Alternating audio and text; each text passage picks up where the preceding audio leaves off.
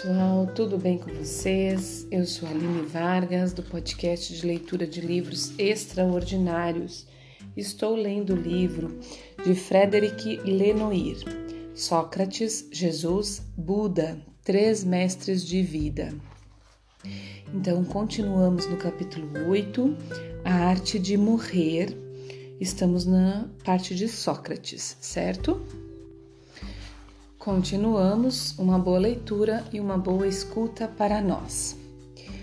Os jurados ficaram certamente impressionados, tanto mais que, no impulso, Sócrates lhes anuncia que, qualquer que seja o veredito, enquanto eu respirar e tiver um pouco de força, não deixarei de me dedicar à filosofia, de vos advertir e aconselhar e de manter com todos os que eu encontrar a minha linguagem habitual. Como dos, como dos bancos se erguessem protestos, Sócrates pediu que o deixassem continuar seu discurso. Tenho muitas outras coisas a vos dizer que, talvez, provoquem vossos clamores, mas não vos deixeis levar pelos impulsos de cólera. Eles interroga sobre a única coisa que dá valor à vida, o aperfeiçoamento da alma. Ele lhes conta sua própria vida, seus combates, seus enfrentamentos, seu ofício de filósofo. Nunca fui mestre de ninguém, afirma ele. Mas se alguém, jovem ou velho, deseja conversar comigo e ver como eu me des desobrigo de minha missão, não recuso a ninguém satisfação. Mas ele se recusa a emocioná-los e suplicar-lhes a, a suplicar-lhes, a mexer com emoção, a levar os filhos diante do tribunal. A justiça quer que não devamos a salvação às preces, que não supliquemos ao juiz, mas que o esclarecemos e o convençamos, pois o juiz não preside para sacrificar a justiça ao desejo de agradar, mas para segui-la religiosamente. Ele jurou não agraciar a quem bem lhe parece. Desculpa, ele jurou não agraciar a quem bem lhe parecer, mas julgar segundo as leis.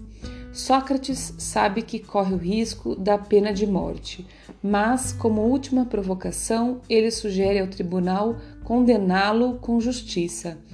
A ele, o benfeitor, instalando-o instalando no Pritaneu, alto lugar civil e religioso da cidade, onde são acolhidos hóspedes distintos.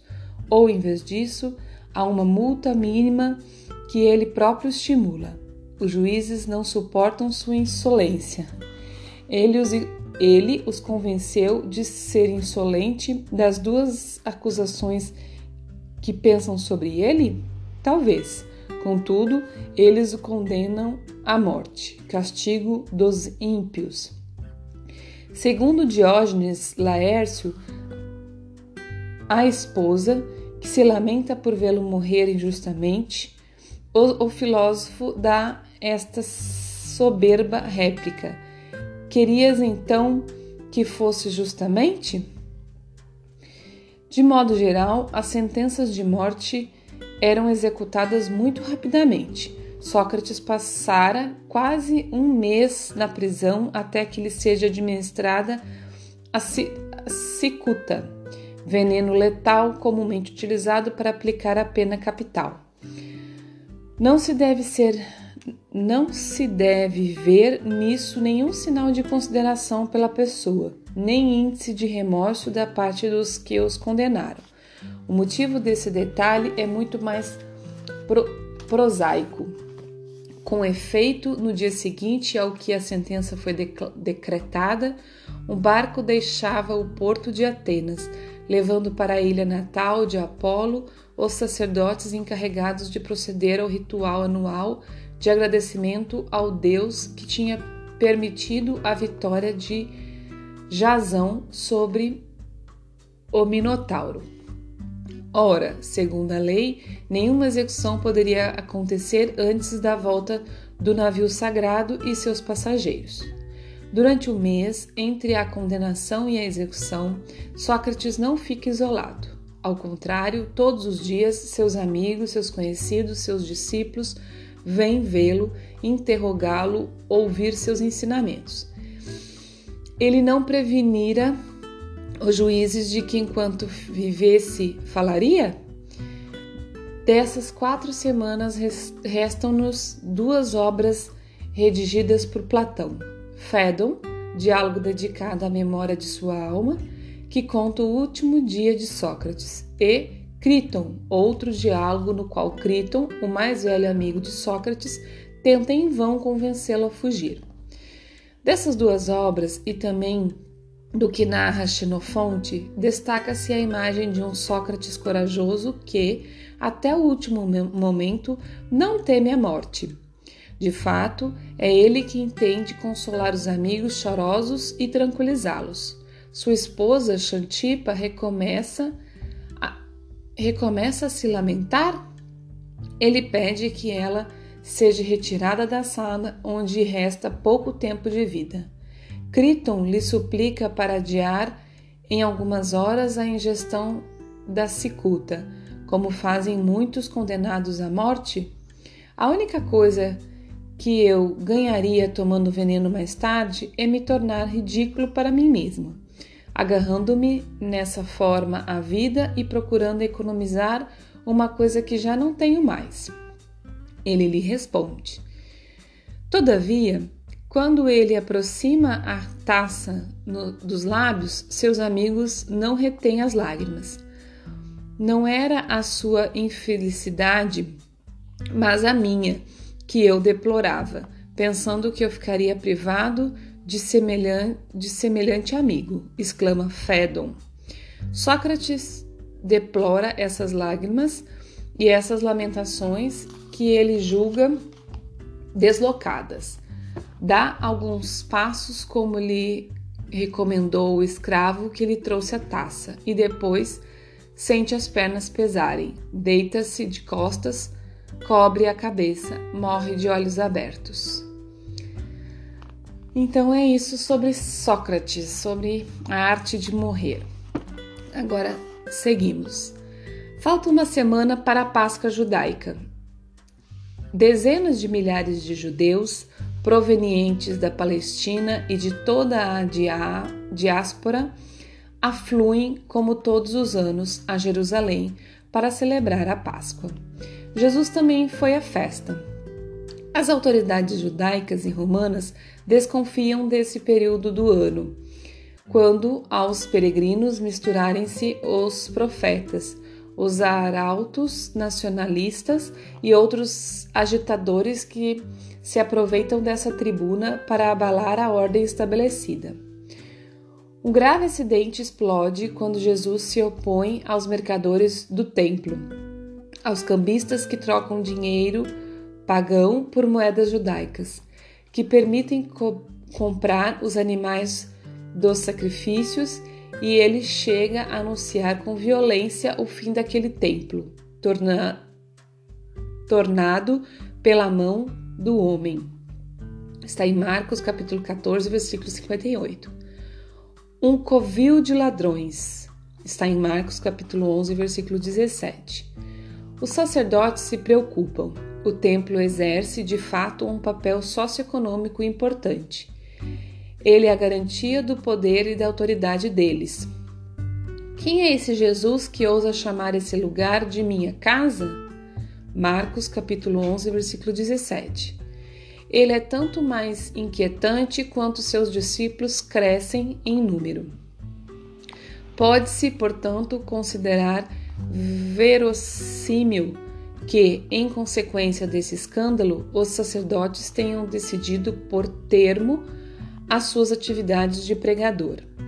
Em todo caso, Jesus sente a hostilidade deles crescer mas ele não está pronto para fazer-lhes a menor concessão. Consequentemente, sabe que sua prisão é inevitável. As narrativas dos, dos quatro evangelistas concordam em situar numa quinta-feira a última refeição para a qual Jesus convida os doze, seus discípulos mais próximos.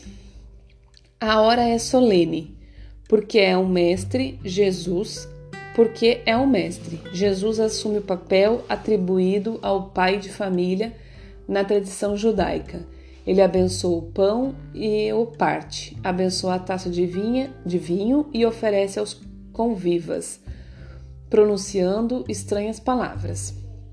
Os três evangelhos sinóticos assim contam esse episódio, que marcará profundamente a história do cristianismo e o culto cristão. Enquanto comiam, Jesus tomou um pão e abençoou, partiu-o e deu a seus discípulos, dizendo: Tomai e comei, isto é o meu corpo. Em seguida, tomou um cálice, tomou um cálice, deu graças e o deu aos discípulos, dizendo: Bebei deles todos, pois isso é o meu sangue, o sangue da aliança, que será derramado por muitos para a remissão dos pecados. Está em Mateus, capítulo 26, do versículo 26 ao 27, está em Marcos, capítulo 14, do versículo 22 ao 24, está em Lucas, no capítulo 22, do versículo 19 ao 20.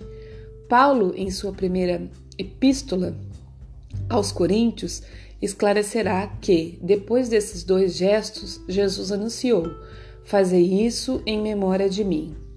Todas as vezes que comerdes deste pão e beberdes desse vinho, anunciarei a morte do Senhor, até que ela venha. A Eucaristia, literalmente ação de graças, é o elemento central do culto cristão há dois mil anos. Os convivas ainda estão à mesa quando Jesus lhes anuncia que um deles vai entregá-lo. Todos eles o interrogam: Serei eu? Ele reserva a Judas sua resposta: Tu o disseste. Quando a refeição termina, eles se vão para, para o Monte das Oliveiras.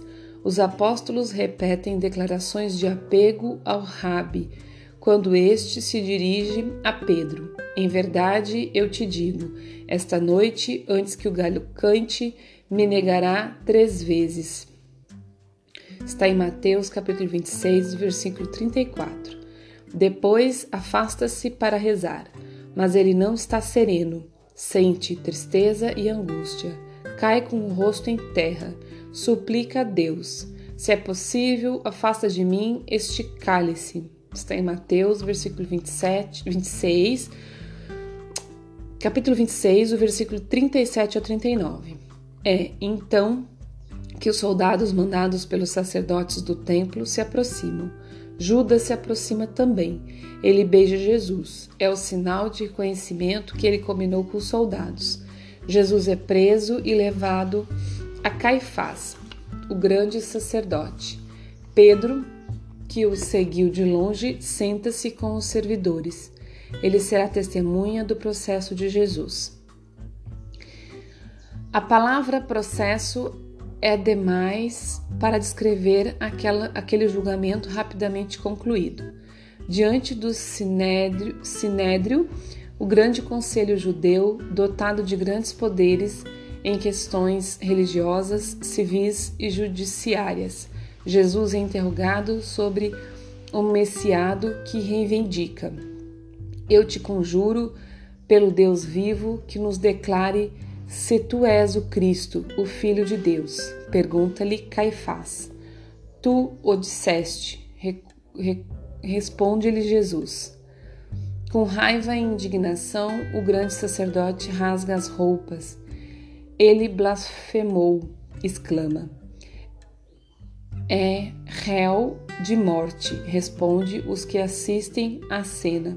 Está escrito em Mateus, capítulo 26, do versículo 63 ao 67.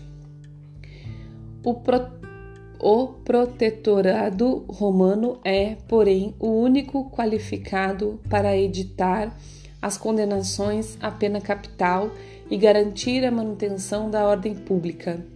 Enquanto amanhece, Jesus é amarrado pelos sacerdotes e pelos anciãos. e arrastado diante do governador Pôncio Pilatos. Este não se interessa por seu messiado, mas pela situação política que ele reivindica.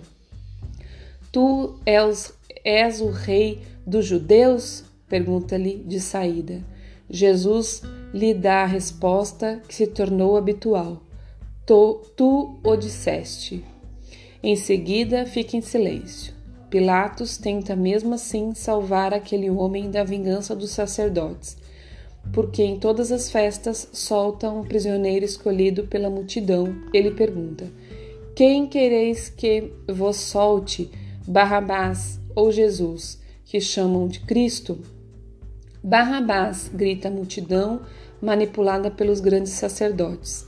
Jesus é, pois, condenado à morte a pior das mortes, aquela reservada aos agitadores políticos e aos escravos fugitivos, a crucificação. A execução do julgamento é imediata, antes que a festa se inicie.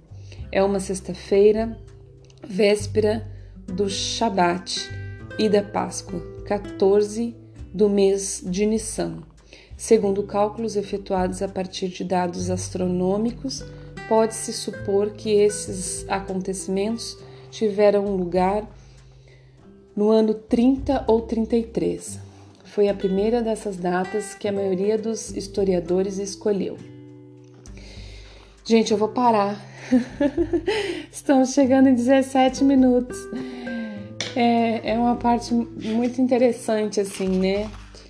Mas eu vou parar. Falta pouco para acabar essa questão da crucificação de Jesus.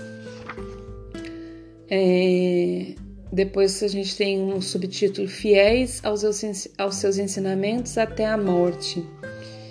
É, mas eu vou parar, porque a gente já está em 17 minutos, tá?